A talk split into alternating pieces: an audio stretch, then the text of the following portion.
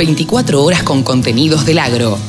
Llegó la radio del campo. Nos encontramos eh, en el octavo Congreso eh, Nacional de Semillas y estamos con Henry Venegas eh, Angarita, quien es el gerente general de FENALCE, que le tocó un poco abrir después de las presentaciones oficiales hablando sobre el mercado de semillas en Colombia.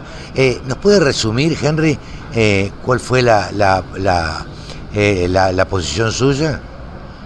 Bueno, la posición de nosotros como gremio de cultivadores de cereales y de soya es que la soya vuelve a repuntar y ha tenido una gran reacción por lo que se está abriendo de frontera agrícola en la altillanura colombiana.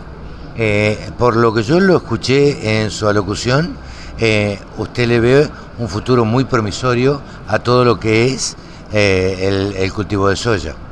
Sí, la soya está llamado a ser el primer cultivo en los llanos orientales, que es esta región del país, pero también puede llegar a ser uno de los primeros a nivel de todo Colombia, porque hay material genético con buen potencial de rendimiento, hay una buena infraestructura de empresariado de semillas, hay conocimiento y hay para dónde crecer.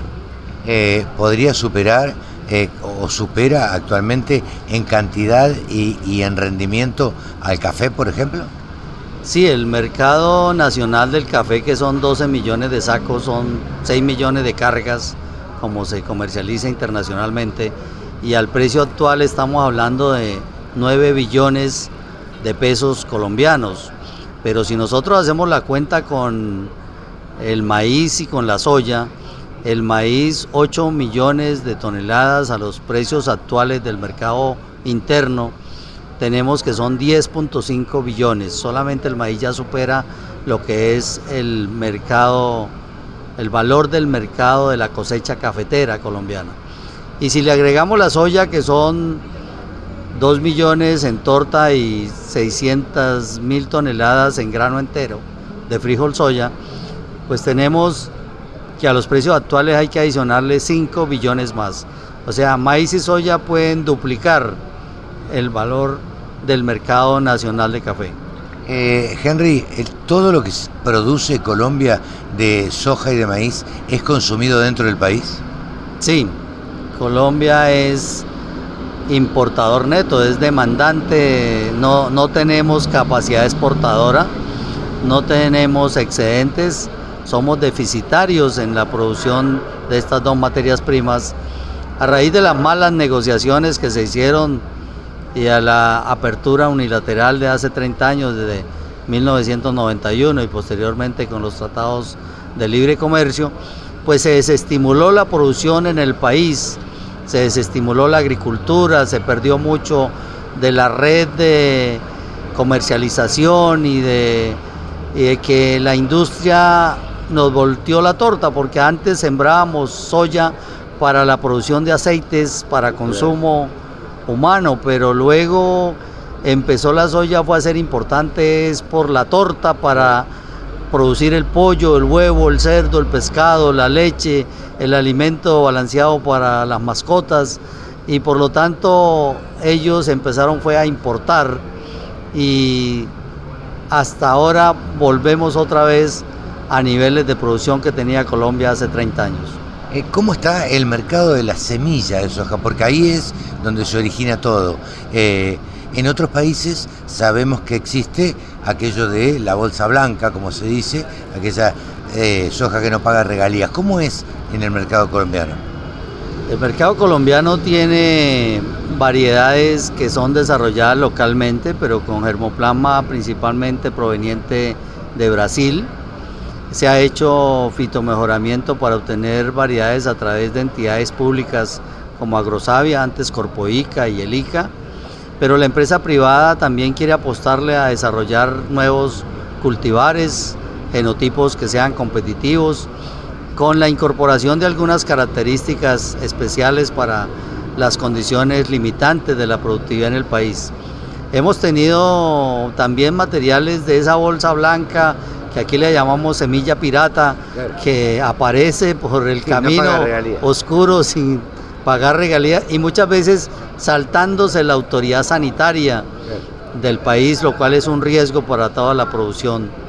Entonces, es el llamado y lo que hace a Cosemillas y estamos apoyando los gremios es a que trabajemos la semilla legal, la semilla certificada por el Instituto Colombiano Agropecuario ICA. ¿Cómo le ve, eh, cómo, augura usted, eh, conocedor de, estos temas, el futuro de la soya eh, en Colombia? La soya es el cultivo prometedor que va a tener mayor crecimiento en el país.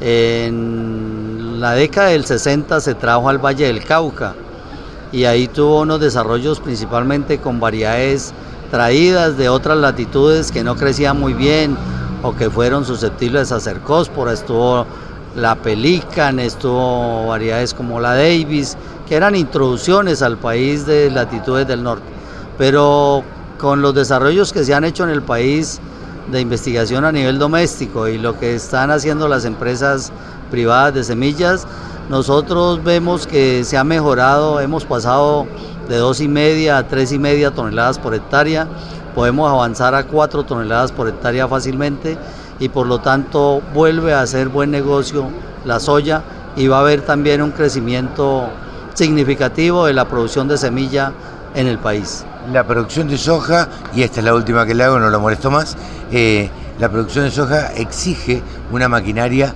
específica y determinada este, para su producción.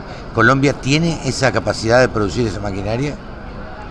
Colombia no produce ningún tipo de maquinaria, nosotros importamos toda la maquinaria. Hay un gran potencial para la industria argentina, para la industria brasilera, la misma norteamericana, incluso nos llegan secadoras francesas, secadoras taiwanesas eh, en este mercado, porque no ha habido muy buena difusión de la parte del cono sur en nuestra agricultura.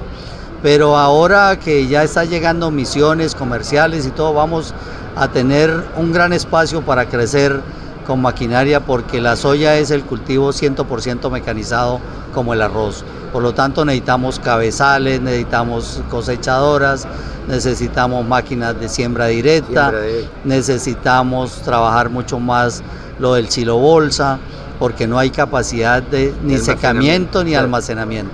Para almacenar hay que secar y para secar hay que prelimpiar. Y en todo eso hace falta la, la maquinaria. Henry, muchísimas gracias, muy amable. Muy amable a ustedes y que sigan apoyando este proceso agrícola que tiene un gran futuro. Bueno, muchas gracias. La Radio del Campo. Única emisora con programación 100% agropecuaria.